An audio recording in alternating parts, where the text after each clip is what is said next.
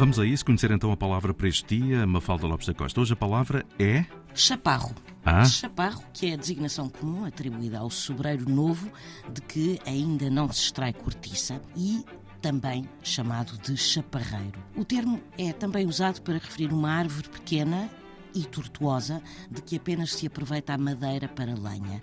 Já em sentido figurado, usa-se a palavra chaparro para, é um termo, se quisermos, depreciativo, usado para designar um indivíduo bruto, bronco, pouco inteligente, pouco sofisticado. E há duas teorias para a origem desta palavra.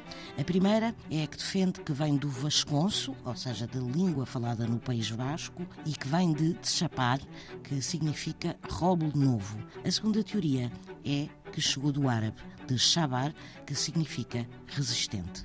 A palavra do dia está sempre em RTP Play, de segunda a sexta-feira na antena. A edição é de Mafalda Lopes da Costa.